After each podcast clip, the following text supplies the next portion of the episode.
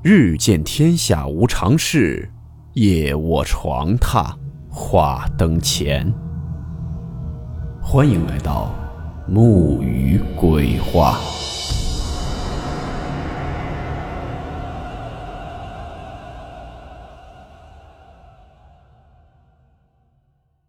大家好，我是木鱼。今天的故事来自一位匿名网友分享。故事名称：坐在坟头上的女婴。温馨提示：本故事含有未经证实的内容和边缘化知识，部分内容超出普遍认知。如感到太过冲击自己的主观认知，请大家当做故事，理性收听。妈妈跟我讲过一件事情。那是在他还小的时候。事情呢发生在一九六零年夏秋交接之际。那时呢在闹大饥荒，大家都是吃不饱穿不暖的。妈妈脑海中深深记得一个画面，那是她大约六七岁的样子。外婆带她走在进村的小路上，弯弯曲曲的小路就像一条蛇。妈妈说，路的两边原先是绿油油的田地。可是自从大饥荒发生之后，就变成了乱葬场。这里葬的最多的，是刚出生的女婴儿。当时的一些农民脑海里重男轻女的观念十分严重，认为呢养女儿是赔钱的。所以当一名产妇将孩子生下来后，如果发现生下来的是女儿，就会用一块布把孩子捂死，然后等到天黑带到这乱葬场上找个地方埋掉。小时候的妈妈呢，走在这条路上总是很害怕，因为她有一双阴阳眼，也就是说能看到一些东西。只要走到这条路上来，就能看到在一个个拱起的小坟包上坐着那些可怜的女婴，他们在那呜呜呜的哭泣，往外突出的眼睛里流出来的全是红色的血。更可怕的是，他们似乎知道妈妈能看见他们。眼睛都紧盯着他不放，双手还向他挥舞着，好像是叫他过去和他们玩。而他呢，总是害怕的把头埋进外婆的怀里，不去看他们。不过，那么多的女婴之中，有一个女婴和其他的都不一样。她坐在坟头上，嘴里呢紧紧的咬着一块红色的碎布。她也不哭。眼睛里呢透出一种怨恨的光芒。他的怀里还抱着一个瓶子，是黄色的。那个年代能找到这样的东西是很不容易的。终于走过那条路，便进入了村庄。妈妈也松了一口气，像脱离猎人围捕的小鹿，瞬间放松了紧绷的神经。有一天呢，外公换上一件干净的衣服，没有夏天做农活。看到外公正准备出门。妈妈就问了一句：“说爸，你去哪儿啊？”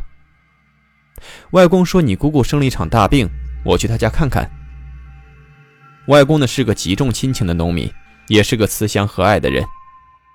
妈妈小时候，他总是喜欢把妈妈搂在怀里，然后用长满胡子的嘴亲亲她，胡子蹭在她的脸上痒痒的，会惹得妈妈哈哈大笑。那天呢，外公亲完妈妈的脸就出门了。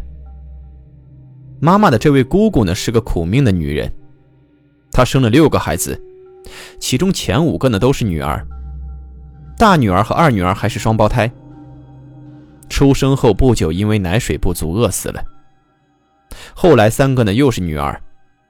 那时家里几乎没有什么收入，重男轻女的姑父学村里其他人一样，在女婴儿出生后就立即捂死，就埋在那条小路的乱葬场上。姑姑呢，虽然心疼，但她却没有阻止姑父的行动。为了生儿子和养儿子，只能这么做。第六个终于是儿子。姑姑在生下儿子之后，无法控制的嚎啕大哭起来。也许是伤心至极吧，也许是得偿所愿。产妇生产后情绪不能太激动，也不能哭，否则会伤及肺腑。姑姑生下儿子之后，身体便每况愈下。她的头发不知怎么的，没多久就像冬天飘落的雪花，花白花白的。才三十岁出头的人就已经这样了。那个年代有多少这样苦命的人啊？外公到了他家，他的脸上露出了一丝难得的笑容，拉着外公坐在家里，自己到厨房去做吃的了。妈妈说：“那一九六零年时日子难过极了，家家户户根本就没什么吃的，姑姑家里也是如此。那时姑姑家里收获了一些芝麻，在磨坊里加工成麻油，装到瓶里，准备留到过年吃的。不过呢，见外公去了，就喜滋滋的拿出麻油和面条。”点燃灶锅，煮沸开水，将面条下到锅里面煮熟，撒上盐后，将面搅拌一下，便装到碗里，小心翼翼地淋上香喷喷的麻油，端到外公面前，笑眯眯地递上筷子。那香味呢，充满了整个房子。外公难以自制地咽了咽口水，肚子呢也咕咕咕地叫了起来。自家人嘛，便也不客气了，接过筷子，大口大口的就吃了起来。吃完呢，和姑姑闲话家常，宽慰宽慰他的心。后来，外公便走路回家。谁料走到快进村庄的那条小路上，便一头栽倒在地，不省人事了。路过的村里人看见了，发现外公脸色乌青，嘴唇发紫，明显是中毒的迹象，吓得赶紧大声叫喊，说：“不好了，有人中毒了，快来人呐！”当外婆、舅舅和家里其他人用木板把外公抬着送进医院时，外公就已经口吐白沫，与世长辞了，没有留下只字片语。为什么会这样？外婆哭得昏天黑地，无法接受这天大的打击。送到医院时，医生检查后说，这是食物中毒，胃里面有残留的农药。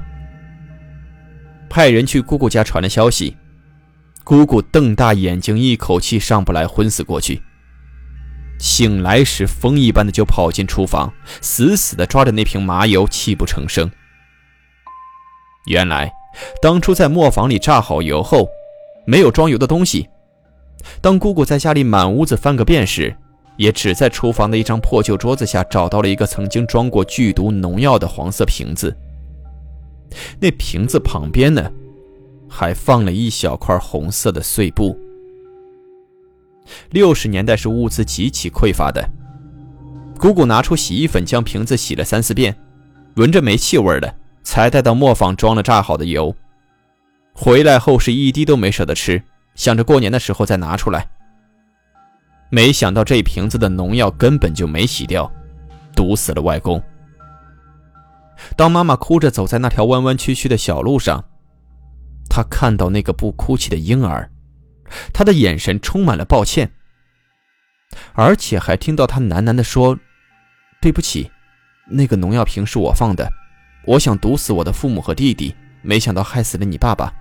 我投了三次胎都被捂死了，我好恨他们。”妈妈边哭边小声说：“我很伤心，但我不怪你，因为你也很可怜，这里的孩子都很可怜。”女婴儿听到妈妈说的话后就哭了。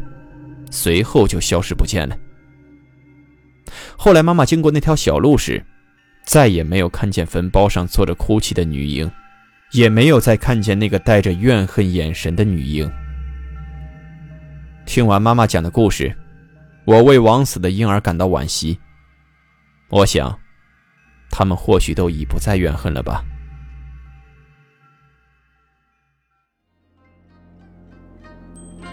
好了，我们今天的故事到此结束。祝你好梦，我们明晚见。明月透光，阴风吹柳巷，鬼。